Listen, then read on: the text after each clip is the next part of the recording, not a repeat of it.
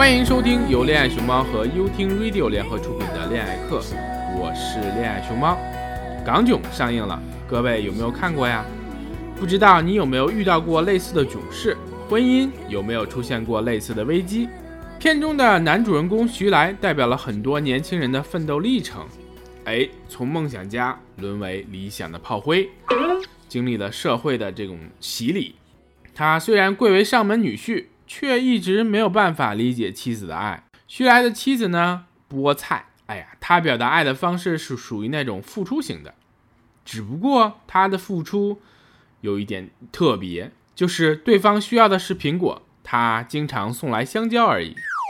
举个例子，大学时为了和徐来在一起，菠菜啊偷偷放弃了去香港中文大学深造的机会。这件事当年并不是什么秘密，可是呢？徐来与菠菜结发夫妻十多年，竟连妻子如此辉煌的过去都不知道。话说回来，其实啊，并非菠菜刻意隐瞒，只是徐来从不关心而已。还有呢，在香港时，菠菜偷偷买了一个法国农庄的房子给徐来做工作室，本来是件好事吧？可是呢，你说徐来连画板都卖给了收废品的了，你给他买一个法国农庄的房子当工作室？这又是几个意思？徐来现在的问题不是没有地方画画，也不是买不起画板，而是呢梦想已经不在了。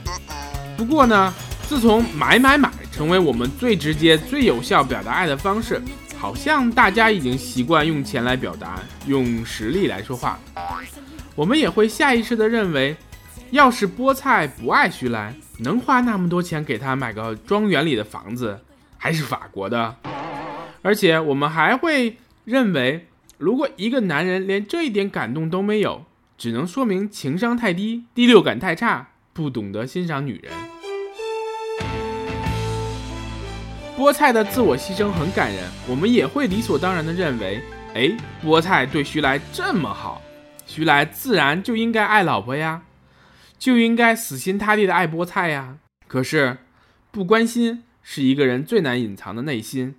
你口口声声说爱一个人，却对他的过去毫无兴趣，这难道是爱吗？这真的是爱吗？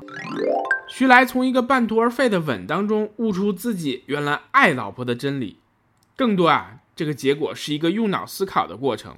他认为这样的老婆应该爱，可是呢，这个应该一出，味道就不一样了。这个应该带有一定的责备。应该就是本来应该，应该就是自己本该做的，结果没有做，所以呢应该做，所以爱的前面加上应该就变得不可靠了，忘记了爱是需要遵从自己内心的选择，而并非履行义务而已。如果说应该爱的时候，那只能说还不够爱，是想从理智上说服自己去爱。那这样的情况一般发生在一方积极，另外一方略显被动的时候。两个人在感情上的不同步，比如说一方积极过了，另外一方就会有压力，容易多想。其实处理感情不同步的唯一方法，就只能用时间和空间来换同步。这个时候越抓越紧，反而会激发对方的理性思考，而不是真正的感动。当然了，面对感情中付出型的人才，也需要提醒各位，看清楚对方的需要和想要非常的重要。需要的东西是必需品，想要的东西往往是奢侈品。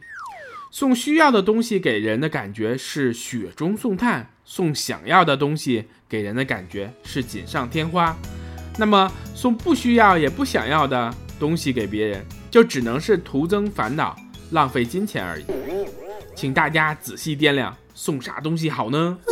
我喜欢就这样靠在你胸膛。